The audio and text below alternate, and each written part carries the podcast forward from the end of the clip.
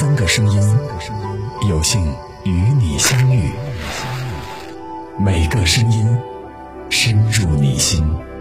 今晚陪伴您的是安东尼。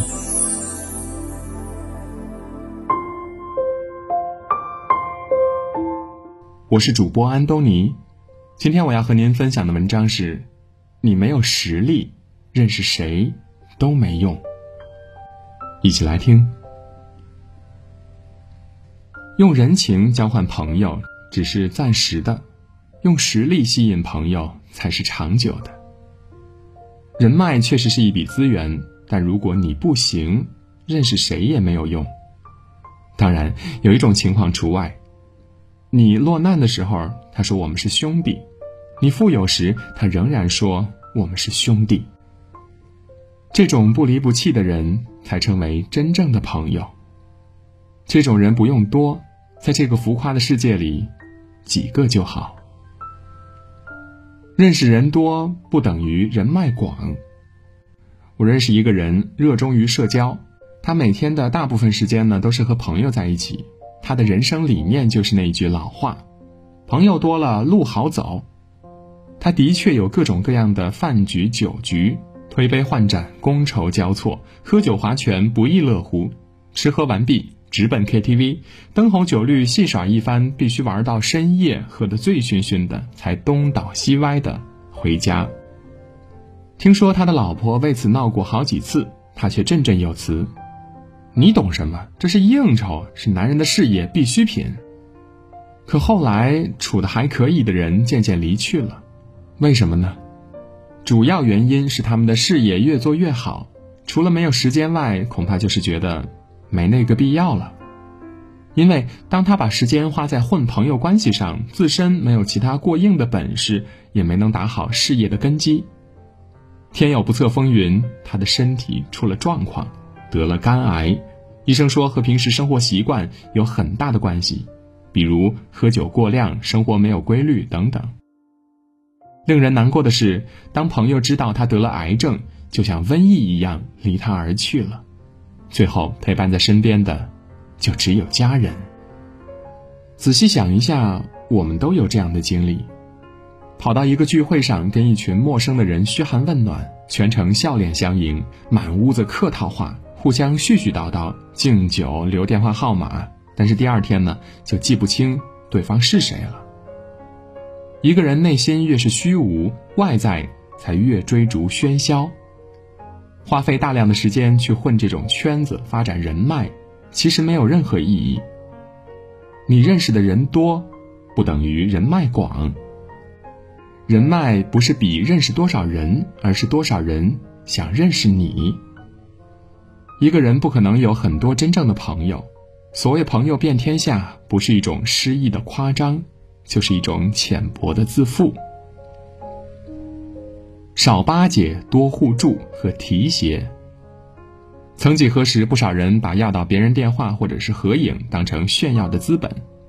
如果你误把人脉当实力，张口闭口谈我认识谁，只会让人觉得你浮夸又虚荣。不禁想起十年前一位站长经常来找我泡茶，每次动不动就聊他认识哪位大领导、大企业老板。甚至有时说到哪位大领导时，还掏出这位领导的名片给我看呢。我不堪其扰，琢磨着如何才能让他不再来找我了。后来终于有一个契机，我单位有位社区经理遇到某单位主任的故意刁难和敲诈，而这单位的大领导正是和他曾聊过有交情的。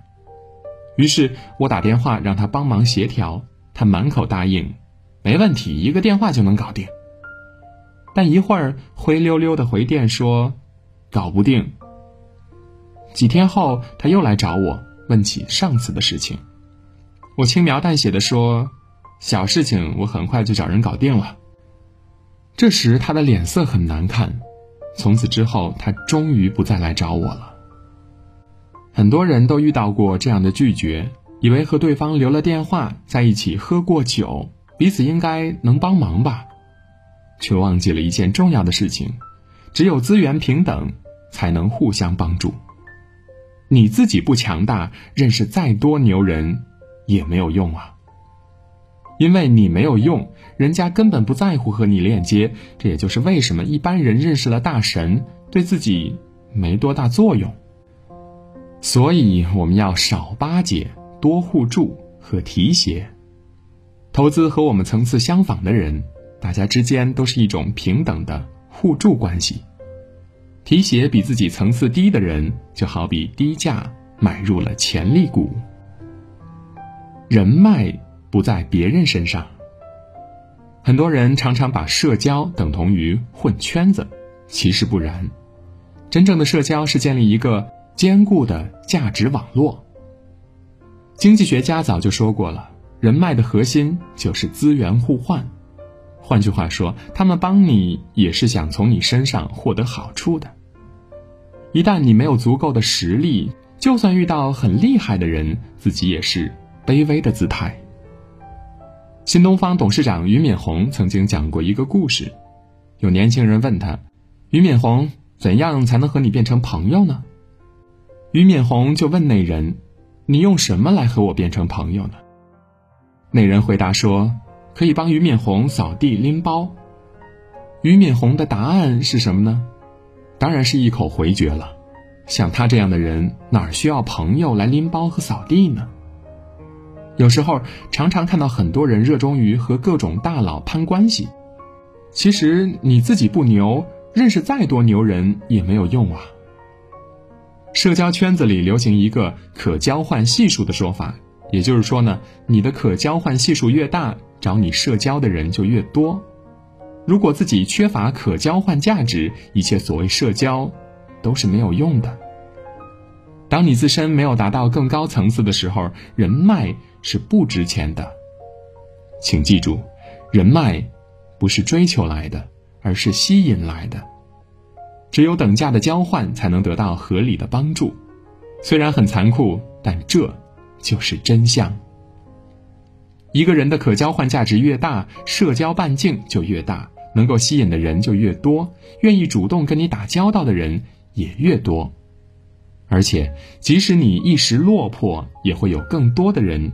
愿意帮助你，因此，越是聪明的人，在社交上花的时间就越少，因为他懂得人脉不在别人身上，而是藏在你自己的身上。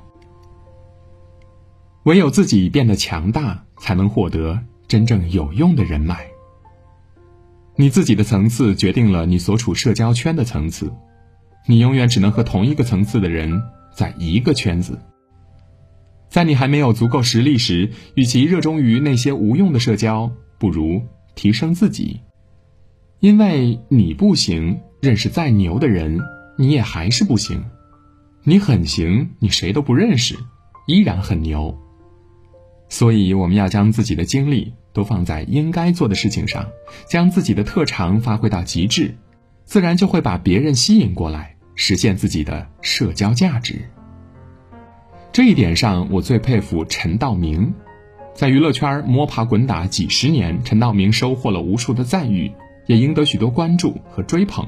前不久又当选了中国电影家协会的主席。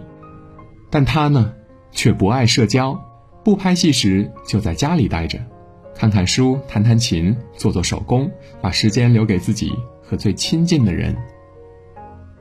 所以说，你还没有足够强大、足够优秀时。